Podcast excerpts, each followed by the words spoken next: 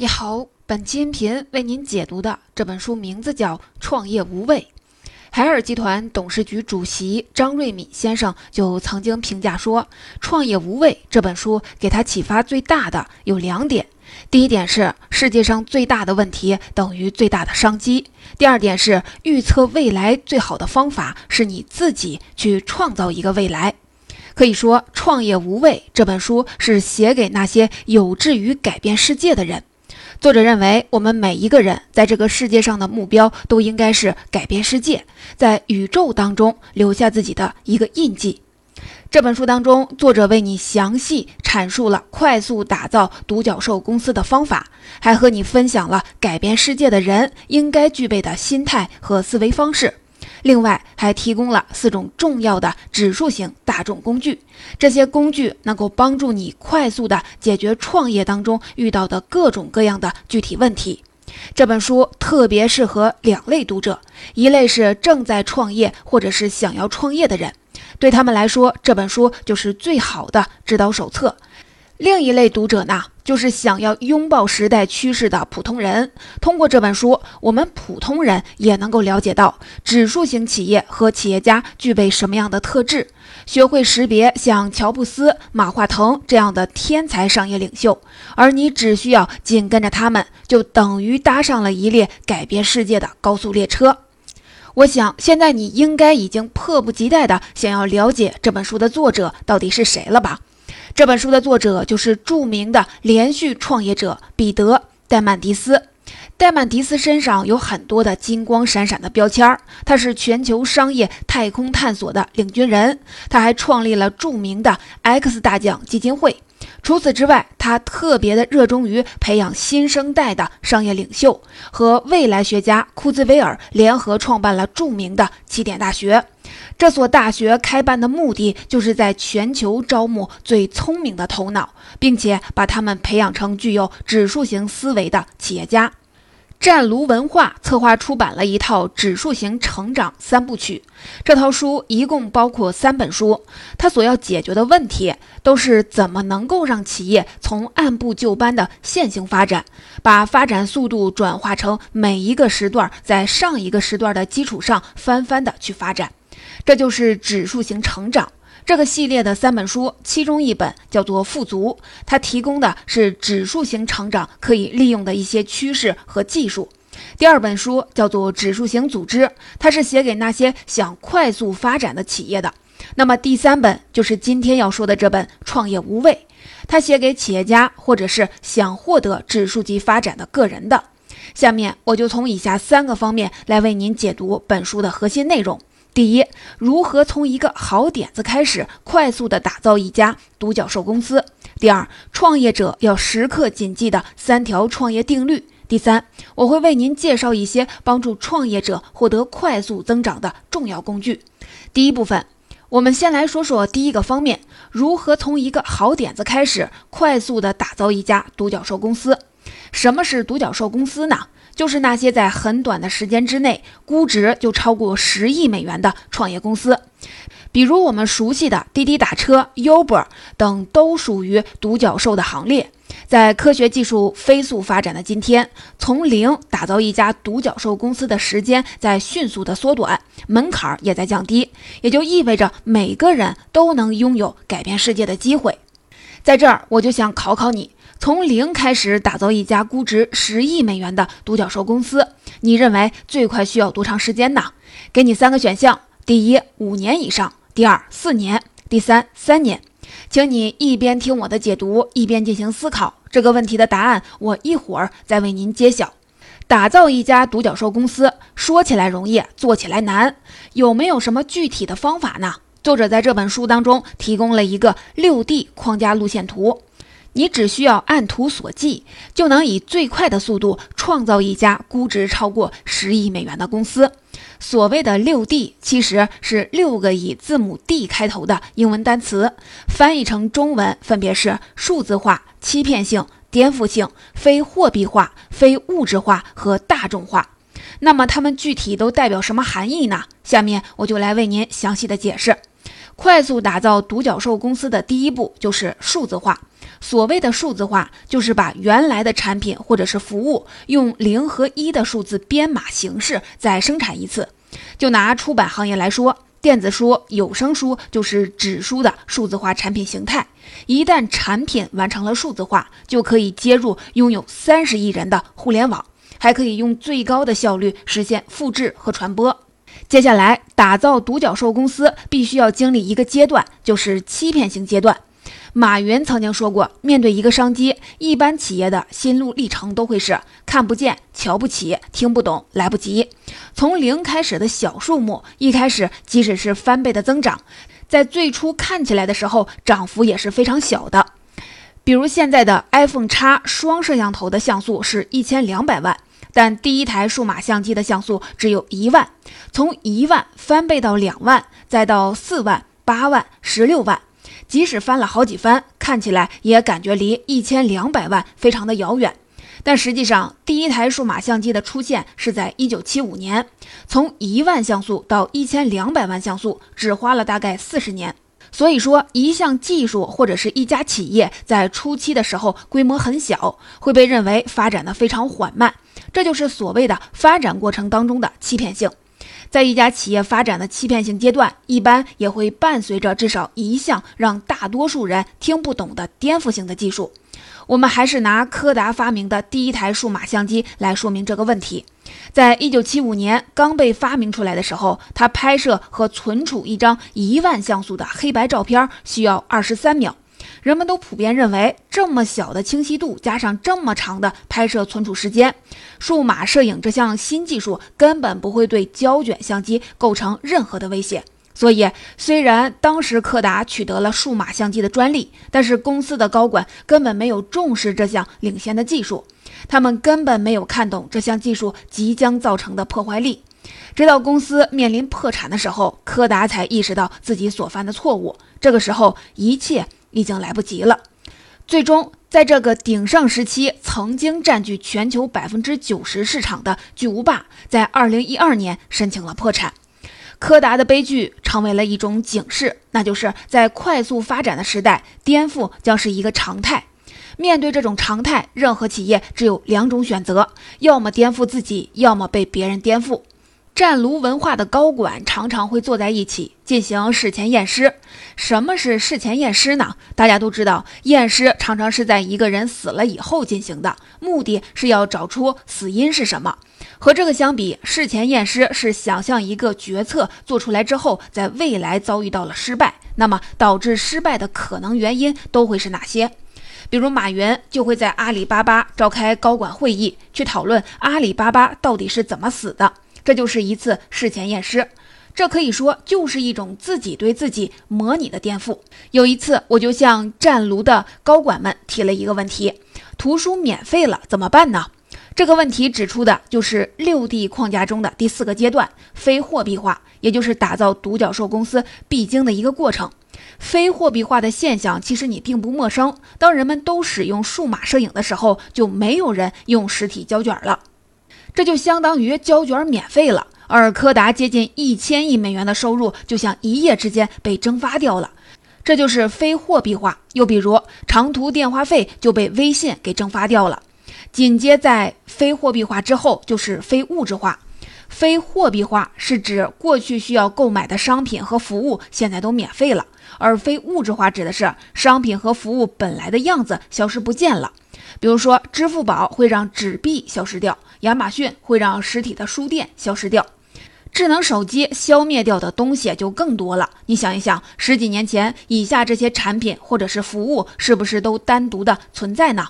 你的汽车里装着全球的定位系统，你家里有 DVD 的播放机，出门旅游你要背着摄像机，跑步的时候你要挂一个 MP3，玩游戏你手里一定要有控制手柄，还有手电筒、心电图、心率仪、录音机。计算器、高度仪、指南针等等，现在所有的这些东西都被集成进了你小小的智能手机里，同时它们的功能还升级了很多。我曾经问过战卢高管的另一个重要问题就是：什么会让图书消失掉呢？我也在不断的思考出版行业的非物质化什么时候会悄悄的到来。在这儿，我也特别的想提醒你，所有企业和行业都要警惕，现在赖以生存的产品和服务免费了，或者是完全消失了，千万不能坐等这个时刻的到来，现在就要马上去着手做出必要的准备。未来的可能性发展到这里，你是不是已经感觉到有些坐立不安了呢？可是事情还没有完，紧随在非货币化和非物质化之后，就是连锁反应的下一步，它叫做大众化。这是前两个阶段导致的必然结果，也是六 D 框架的最后一步。什么是大众化呢？我还拿照相来给你举个例子。过去我们使用胶卷照相的时候，在拍照的过程当中，你一不小心拍错了，拍的时候闭眼睛了，这张照片就要重拍，这样你就免不了要多照很多张。同时，你必须要用完整卷的胶片，也就是大概要连续拍三十六张，然后才能拿出来去照相馆冲洗。如果你想挑选出自己满意的照片，必须把整卷的底片全部都用相纸冲洗出来。这样才能一张张的对比着挑。为了保存照片，你还要买相册或者定制水晶照片。这么一来，成本显然不低。可是现在，你只需要拿出手机尽情的拍，然后挑选出满意的，剩下的全部都给删掉。就连保存，你也可以免费的放在云端，随取随用。我们照相的成本已经低到了近乎为零了，基本上谁都用得起，也可以大量的去使用。这就是大众化。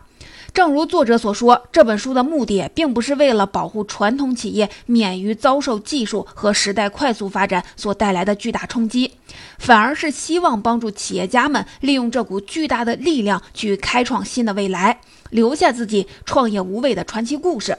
对于这些勇往直前的企业家们来说，未来并不意味着摧毁一切的破坏性力量，恰恰相反，未来意味着大步向前的颠覆性机会。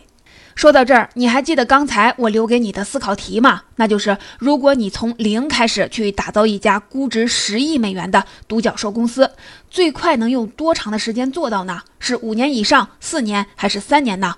如果你能按照刚才上面的六 D 框架，迅速的向这个框架靠拢，那么打造一家独角兽公司，最快仅仅需要三年。你没有听错，这就是被很多企业和风险投资家所验证过的速度。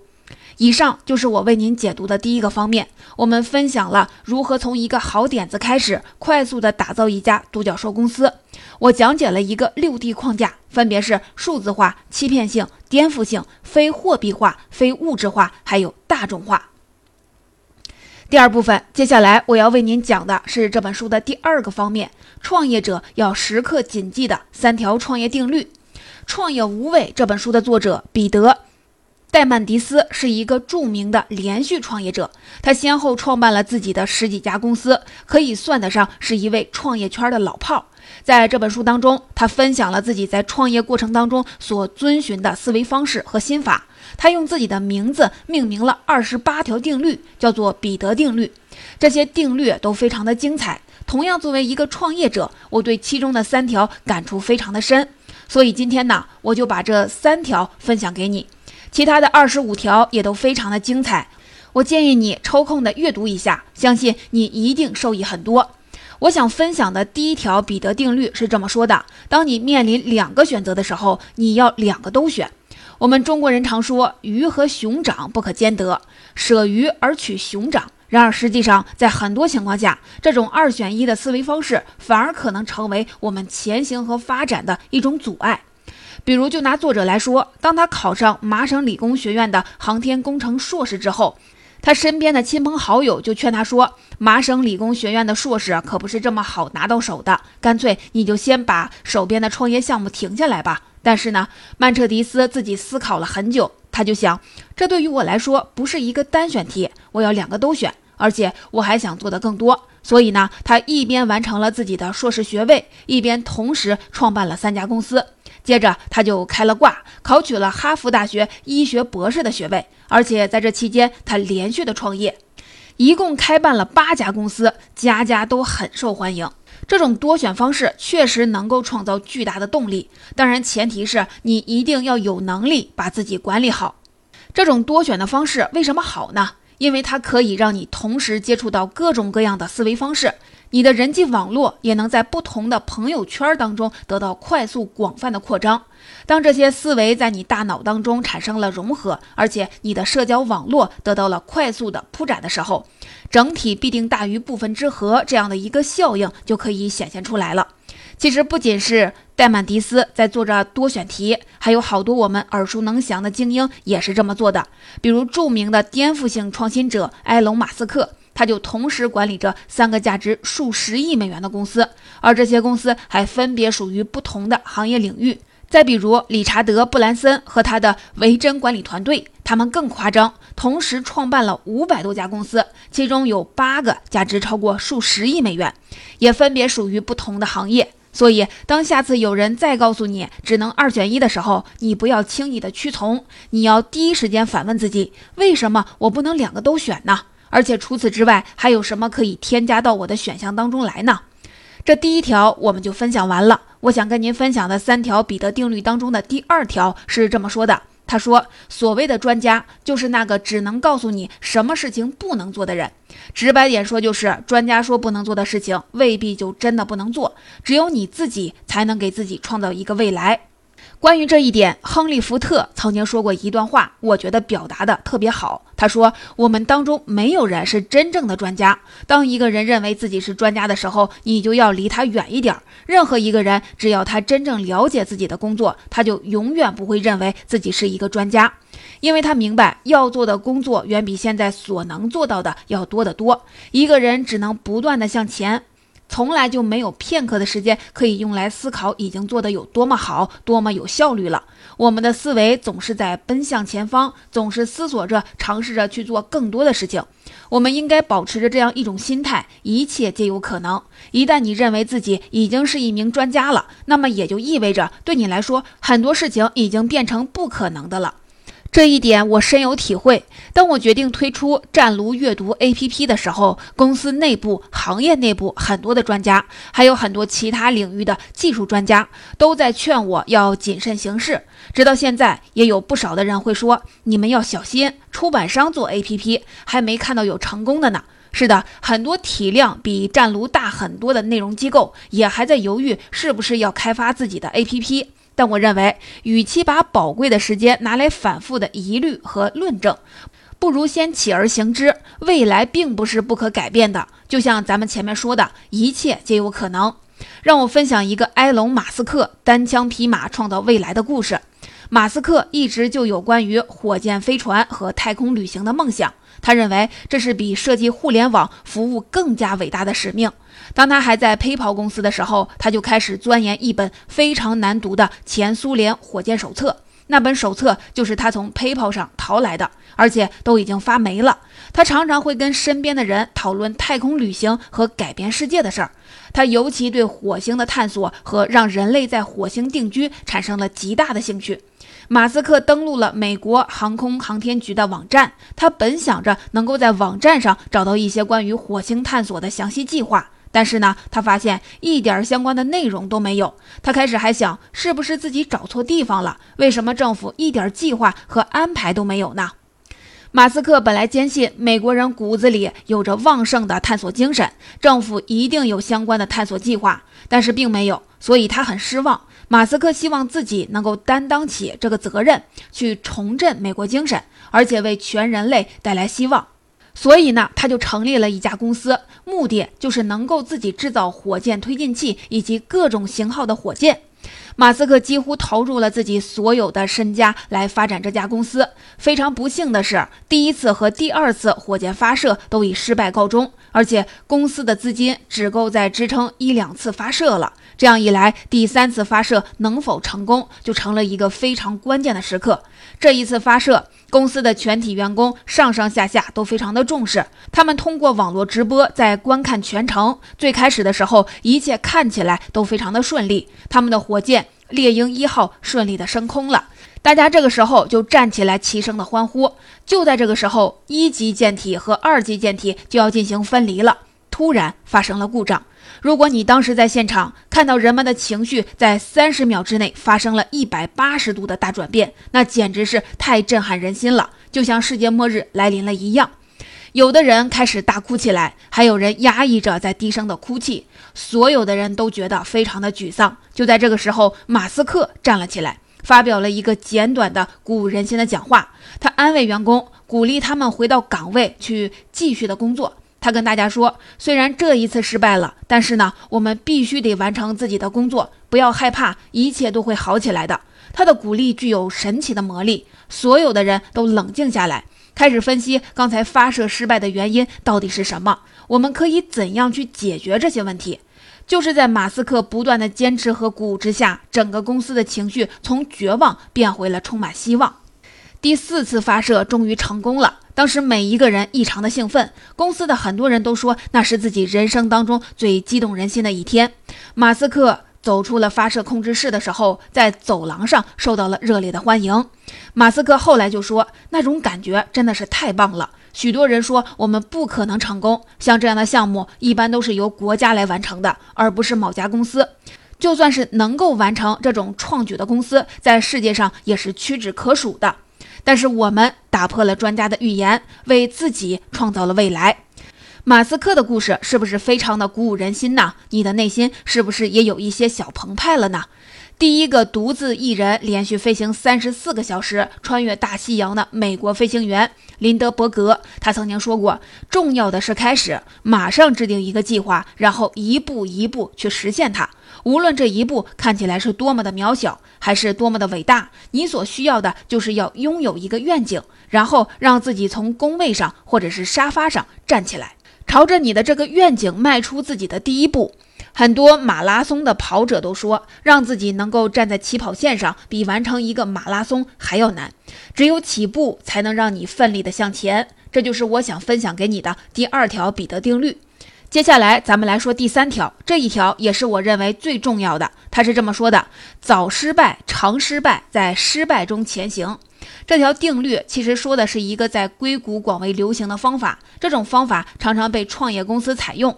最大的特点就在于以真实的客户数据为驱动，让自己的新产品和服务快速的产生迭代。正是这个方法激励了硅谷众多的创新公司，由此呢，硅谷非常多的创新公司当中就出现了一种文化，那就是要接受甚至是奖励好的失败。如今呢，竞争的规则非常的简单，谁学的最快，谁就能赢。这种趋势就加大了赢者通吃的效应。像保洁公司，他们会每年的颁发英雄失败奖；还比如印度最大的塔塔集团，他们每年会颁发一个敢为人先奖。这些奖项都是为了鼓励那些承担了最大失败风险，给公司带来了最好的经验教训的人。如果一家企业能把这种实验和快速迭代的方法作为企业的一种核心价值观，那么企业的失败就可以变得更加的短暂，几乎没有太大的负面影响。这种价值观最可贵的是能够用有限的风险为组织带来更多有益的经验和教训。像谷歌。在他们这种最小可行性的实验当中，如果一款产品没有办法满足预期的目标，那么这个产品就会被叫停。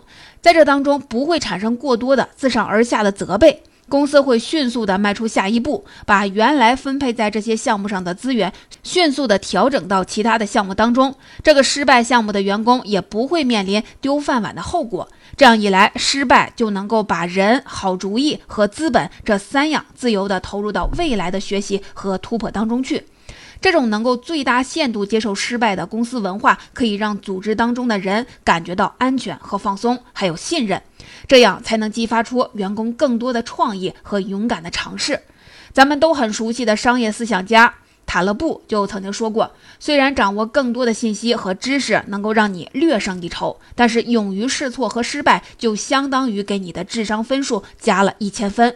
失败和试错能够让我们有很多的想法成为现实。如果你能尽早的行动，用最小可行性产品进行实验，这就好比你在前进的路上，只有当你从 A 点到达了 B 点的时候，你才能发现原来远处还有一个 C 点。而当你一直站在 A 点不出发的时候，你是不可能看到有 C 点的存在的。所以，只有动起来，赶快的去试错，这才是创新能够成功的唯一出路。以上就是我为您讲述的第二个方面，创业者要时刻谨记的三条创业定律。我们来回顾一下：第一条是，当你面临两个选择的时候，你一定要两个都选；第二条说的是，专家说不能做的事儿未必不能做，只有你自己才能给自己创造未来；第三条是，早失败，常失败，这样才能在失败当中前行。第三部分，接下来我要为您讲述的是这本书的第三个方面。也就是作者为创业者提供了哪些能够获得快速增长的重要工具？大家都知道，在创业的过程当中，我们会遇到很多具体的挑战，比如说缺钱、缺人手、缺影响力，这些往往是导致创业失败的直接原因。作者为我们提供的工具叫做指数型大众工具。那么，什么叫做指数型大众工具呢？指的就是那些可以让你利用大众力量的工具，比如说像众包、众筹都属于这种工具。大众工具利用的主要是互联网的规模效应。就拿融资来说，创业者过去想要融得一笔启动资金，几乎全要仰仗自己的人脉和影响力。但是如今在众筹网站上，可以通过发布一个优秀的创业想法，得到几万甚至是十几万人的支持。假如每个人为这个项目贡献十块钱，那么创业者就可以得到数百万乃至数千万的启动资金了。但是，众筹这个工具最重要的功能不仅仅是帮助一个项目筹集资金，还能给创业者带来很多的附加价值。比如说，可以帮助你获得一批高质量的种子用户，那些愿意花钱支持你的人，无形当中就成了你的支持者。此外，众筹还是初创团队验证市场、测试产品需求的好工具。有多少用户喜欢你的点子，愿意付费支持你，就是最真实、最好的市场反馈。作者戴曼迪斯就非常的擅长为冷门项目进行成功的众筹。他曾经创办了一家公司，叫做行星资源公司。这家公司成立的目的就是要发现一些小行星，并且在这些小行星上开采稀有的矿产资源。他们的第一个项目就是要众筹一款太空望远镜，用这个望远镜来勘测遥远的小行星，确定这些小行星的矿物质构成成分。可是问题来了，这跟大众的个人生活又有什么关系呢？怎么才能让普通人愿意参与进来呢？众筹网站上的成功案例大都是大众可以理解和使用的。这款太空望远镜非常的不接地气，怎么能够吸引人们来参与这个众筹项目呢？戴曼迪斯采用了一种非常聪明的方式，他们设计这次众筹给支持者的回报是向他们提供太空的自拍照。如果你是这个众筹的参与者，你将获得一次和地球合影的机会。操作非常的简单，就是把自己的照片上传，这样你的影像就会出现在飞船的电脑屏幕上，然后飞船上的摄影机会以你的照片作为前景，地球作为背景进行拍摄。效果看起来就像是你亲自在太空给自己进行了自拍一样，然后你可以从网站上轻松的下载自己的太空自拍照，秀给亲朋好友来看。这听起来是不是特别的酷呢？只要二十五美元，人人都可以跟地球合一张影，这个成本要比你登上纽约时代广场的大屏幕便宜多了。果然，这个众筹的项目非常的成功，戴曼迪斯只用了三十四天。就从两万名支持者那里筹集到了一百五十万美元。这次活动也成了有史以来规模最大、最成功的与太空相关的众筹活动。而且更加重要的是，通过这种方式，戴曼迪斯还成功的建立起了一个太空爱好者的社群，为他将来在太空商业行动奠定了非常好的基础。说到这里，有些人可能就会说，众筹虽然能给我们解决缺钱的问题，但是缺人才的问题还是不能解决呀。作者就给我们提供了一个非常好用的解决人才问题的大众工具，这个工具就叫做激励性大奖赛。激励性大奖赛这个工具设计起来其实也很简单，那就是我们先要设定一个明确的、可以量化的、客观的目标，再设置一个高额的奖金，把这个奖金颁发给第一个实现这个目标的人。千万别小看这个简单的规则。如果你是一个创业者，就会发现很多时候招募一个合适的优秀人才是非常困难的，就像在大海里捞一根针。